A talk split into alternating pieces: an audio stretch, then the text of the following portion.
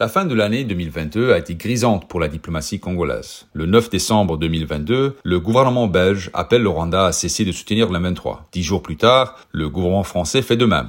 Puis le 20 décembre, le Conseil de sécurité de l'ONU abandonne l'obligation, longtemps dénoncée par le gouvernement de Félix Tshisekedi, pour le pays de notifier aux Nations Unies les livraisons d'armes à destination de la RDC. Que se cache-t-il derrière cette série de victoires diplomatiques pour le gouvernement congolais et que signifie-t-elle? Bonjour, je suis Jason Stearns, le directeur du groupe d'études sur le Congo, un centre de recherche indépendant basé à l'Université de New York, qui travaille avec Ebouteli, son partenaire de recherche en RDC. Bienvenue dans ce 43e épisode, le dernier pour 2022, de la saison 2 de Ponajek, notre capsule audio qui décrit et analyse chaque semaine un sujet de l'actualité congolaise. Jusqu'à ce mois-ci, les États-Unis étaient le seul gouvernement à dénoncer publiquement le soutien rwandais au M23, alors que les enquêteurs des Nations Unies ont transmis un rapport confidentiel au Conseil de sécurité en août 2022 confirmant ce soutien. Quelques jours plus tard, lors d'un voyage à Kigali, le secrétaire d'État américain Anthony Blinken a sermonné le président Paul Kagame à ce sujet. Les sénateurs américains étaient arrivés à cette conclusion encore plus tôt, en juin 2022. D'autres gouvernements, cependant, entraînaient les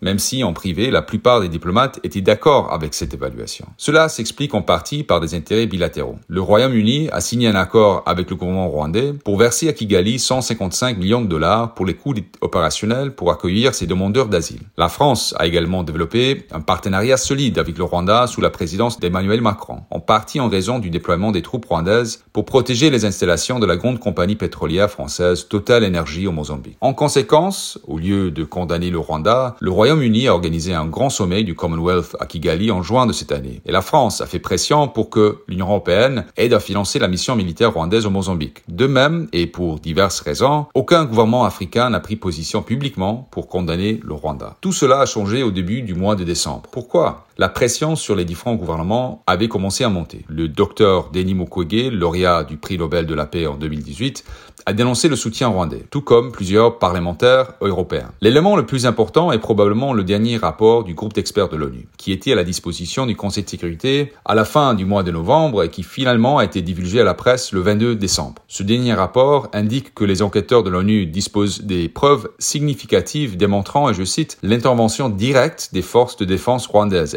Sur le territoire de l'RDC. Fin de citation. Au moins entre novembre 2021 et octobre 2022. Face à ce rapport qui ne manquera pas de faire parler de lui dans les médias, il était logique de prendre les devants et de dénoncer le Rwanda. Qu'est-ce que tout cela signifie? Ce n'est pas clair. La situation dans l'est de la RDC continue de s'aggraver.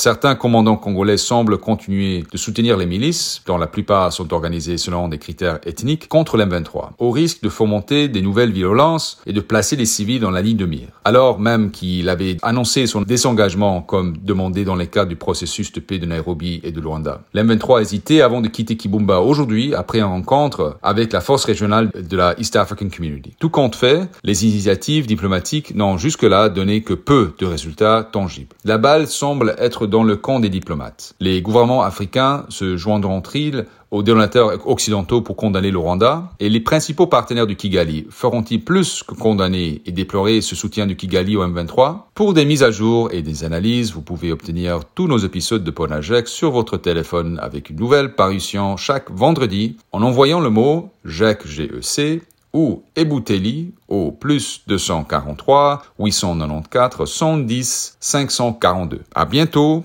pour les prochains épisodes de Ponajek dès le 13 janvier 2023. Au revoir.